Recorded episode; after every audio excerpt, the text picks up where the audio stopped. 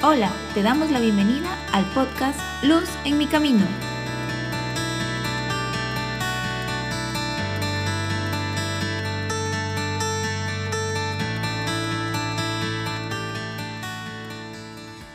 Hola queridísimos amigos de la Universidad Santo Toribio de Mogrovejo.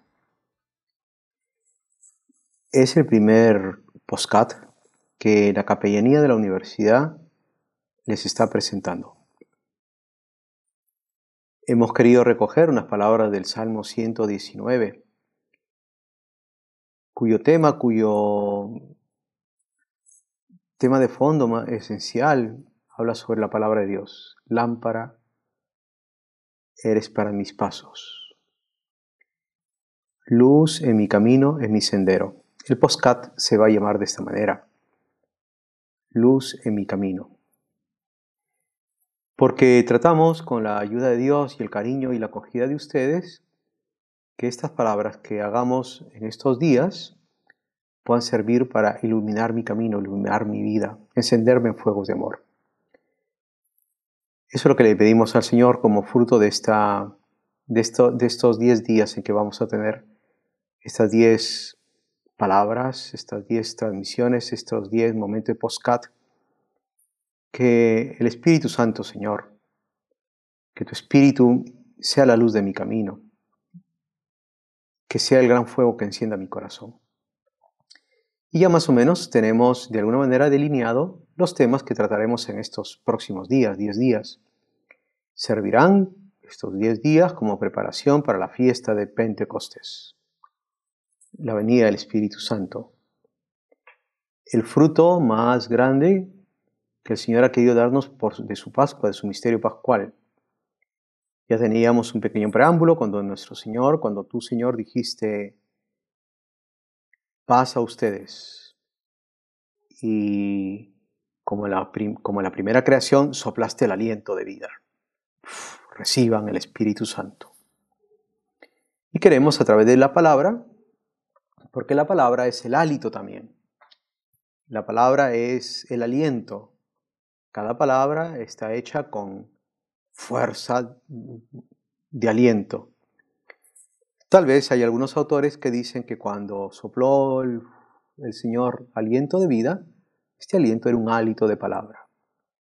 Queremos con la palabra de Dios preparar el corazón a esto, en estos 10 días a la venida de tu Espíritu. Ven, Espíritu Santo. Te lo pedimos con fuerza, ahora más que nunca, que necesitamos tanto de la presencia, de tu presencia, de la presencia del Espíritu Santo. Y las palabras que, la palabra de Dios que recogeremos en estos días serán los evangelios de cada día. Lo que conocemos con, con los evangelios de las ferias propias de este tiempo de Pascua. El evangelio de, esta, de, esta, de este pequeño comentario coincide de una manera muy bonita. Yo le agradezco mucho a Dios que hayamos tenido oportunidad de empezar este primer postcat con la elección del apóstol Matías. Hoy la fiesta del apóstol San Matías, que como dice la primera lectura de los Hechos de los Apóstoles de la misa de hoy, fue el quien reemplazó al apóstol también, pero que abandonó al Señor, que lo dejó, al apóstol Judas. Y qué, misión, qué compromiso, qué misión más grande. Ahogar lo bueno de la vida de Matías, de lo malo que había recibido, la falta de amor, de cariño, disculpen la expresión tan fuerte, la traición de Judas. Y va muy de la mano con lo que el Señor en el Evangelio de esta mañana nos dice acerca de el tema tal vez más importante de la vida de un cristiano.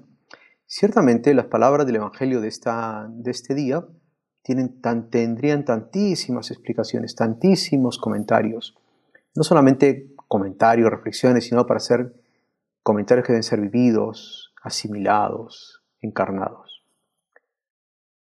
Yo quisiera, uniéndome a las palabras de San Pedro, cuando pusieron, cuando de alguna manera determinaron las condiciones para poder elegir al reemplazo para la continuidad del colegio de los apóstoles, dijeron, tiene que ser uno que haya sido testigo de la resurrección del Señor. Testigo de la vida nueva que ha roto la oscuridad la muerte. La resurrección es otra cosa más que, mm, a mi manera de ver, y, lo que experimentaremos, lo que nos ha experimentado en el tiempo pascual, es una vida que no termina. Es una misericordia que rompe el egoísmo. La vida nueva lo que hace es ponerme dentro de un plano de la vida de Dios, que es una vida ilimitada, de un amor misericordioso, de un amor que da y comunica siempre la vida, que da la fecundidad de la vida. Matías tenía que ser testigo de este amor que se vuelve vida, que se vuelve nueva oportunidad esperanzador, que rompe la soledad y la oscuridad de la muerte y del pecado. Es por eso que la primera misión que tiene, que podríamos decir, de ese espíritu que necesitamos tanto y hacia el cual nos preparamos, es recordar las palabras del Señor. Les conviene que yo me vaya. Porque cuando Él venga, el, paráclito, el consolador, Él les irá recordando cada cosa que yo les he dicho. Él recordará, nos recordará que lo más importante en nuestra vida es ser testigo de este amor, de este amor que nos interrumpe por nada, de este amor que se vuelve fuerte, grande, maravilloso. De hecho, el Señor, a través del Espíritu Santo, nos dice que nos recuerda cosas tan significativas en, las palabras, en las, en las líneas de este Evangelio, de esta, este, de este, tiempo de la fiesta del apóstol Matías. Lo que nos recuerda es una verdad que no tiene límites. Y es que dice el Señor en el Evangelio, yo les he dicho estas cosas para que su alegría llegue a plenitud. ¿Cómo, Señor, no vamos a tener una profunda alegría de sentirnos inmersos en tu resurrección. Qué profunda alegría más, qué profunda alegría, qué alegría más grande, qué plenitud de gozo. El Espíritu Santo es gozo consumado, unidad que produce el gozo consumado. Este gozo, este gozo consumado, este gozo que no tiene límites, nace de una verdad que dice el Evangelio de esta, de este, de este tiempo, de, de, esta, de, esta, de esta fiesta apóstol Matías. Dice, como el Padre me ha amado, así les he amado yo. Qué verdad más consoladora que nos recuerda el Espíritu Santo. Jesús es la luz de la luz, es imagen de Dios Dios verdadero de Dios verdadero. Y esta imagen y esta imagen de Dios, esta luz de Dios, ha sido, ha recibido lo más grande que puede recibir alguien, un amor ilimitado de Padre. Y se ha sentido querido, se ha sentido amado, se ha sentido comunicado, resucitado por el Padre. Y el Padre ha volcado y ha comenzado a ser Padre porque ama de esa manera intensamente, paternalmente al Hijo. Lo ama y al amarle de esa manera tan grande, se ha convertido en Padre, en Dios Padre. Y Jesús nos dice, como el Padre me ha amado, efectivamente, para poder amar hay que sentirse amado. Y Jesús nos dice que así como Él se siente amado, profundamente amado por el Padre, de esa misma manera Él nos ama. Como el Padre me ha amado, así les he amado yo.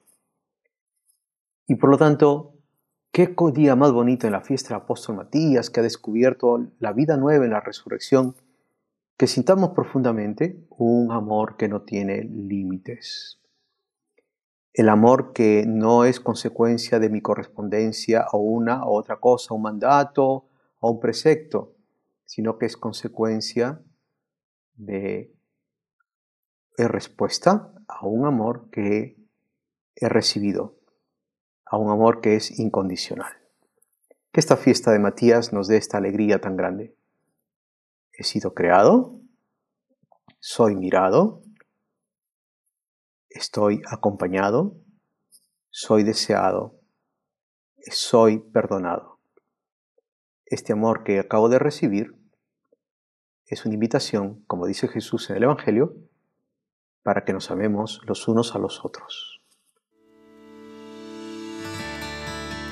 Luz en mi camino llega gracias a Capellanía USAID. Esperamos que esté siendo una gran ayuda para tu vida.